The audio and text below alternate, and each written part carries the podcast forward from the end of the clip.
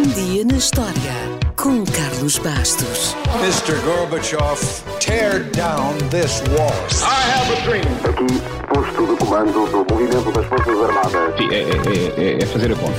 Houston, we have a problem. Yes, we can. And now for something completely different. Talvez não veja um musical há muito tempo ou talvez nunca tenha visto nenhum na Broadway, mas hoje vamos até Nova York visitar a zona de teatros mais famosa do mundo. E vamos lá, porque foi a 29 de setembro de 1902 que David Belasco abriu o seu primeiro teatro na Broadway. Provavelmente nunca ouviu falar dele.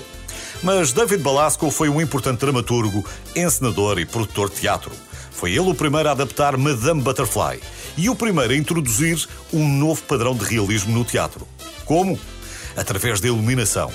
Ou seja, criou uma série de mecanismos que permitiam mudar a cor das luzes e assim criar o ambiente ou o clima certo para determinada cena. Mas voltemos à Broadway. De uma forma simples, podemos dizer que a Broadway é uma avenida de Nova York, famosa pelos seus mais de 40 teatros, que exibem superproduções musicais que muitas vezes ficam em cartaz durante vários anos. Mas é muito mais do que isso. Foi uma das primeiras ruas de Nova York a ser totalmente iluminada por volta de 1890, dando origem à alcunha o Grande Caminho Branco. Essa iluminação primitiva foi loucamente aumentada por neons e lâmpadas fluorescentes nos 20 anos seguintes, quando os produtores perceberam o potencial publicitário das luzes hipnotizantes. Aliás, eram de tal forma hipnotizantes que, quando as luzes da Broadway foram apagadas durante a Primeira Guerra Mundial, a contestação pública foi tal que o governo foi forçado a aumentar o racionamento de carvão da cidade para ligar novamente as luzes. A Broadway é longa, muito longa. Tem mais de 55 km de comprimento, mas 30 km nem sequer estão dentro dos limites de Nova York.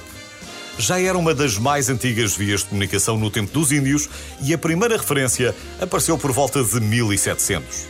Com os holandeses, esta via foi alargada e, em homenagem a uma rua de Amsterdão, passou a ser a Rua dos Cavalheiros. Quando os ingleses tomaram a cidade, devido à sua largura em comum, a rua passou a chamar-se Broadway, isto é, Via Larga ou Caminho Largo.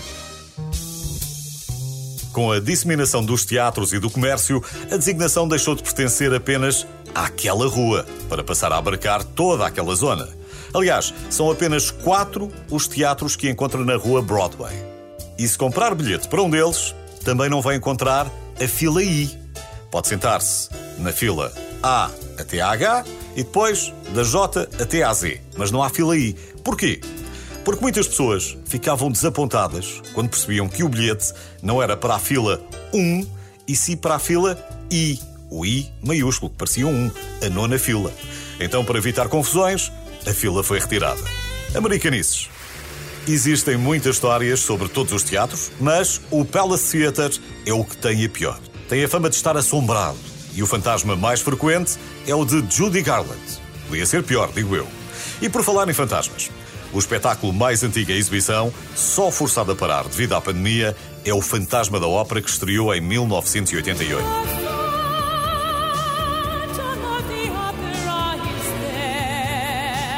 18 milhões de pessoas já o viram na Broadway.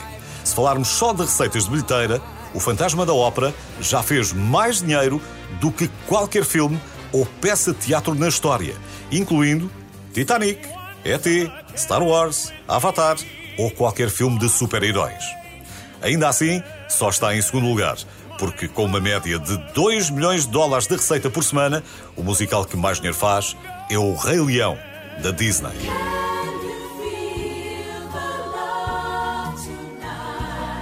Há muito mais para descobrir sobre a Broadway, mas não há nada melhor do que ver as luzes da rua e dos palcos com os seus próprios olhos.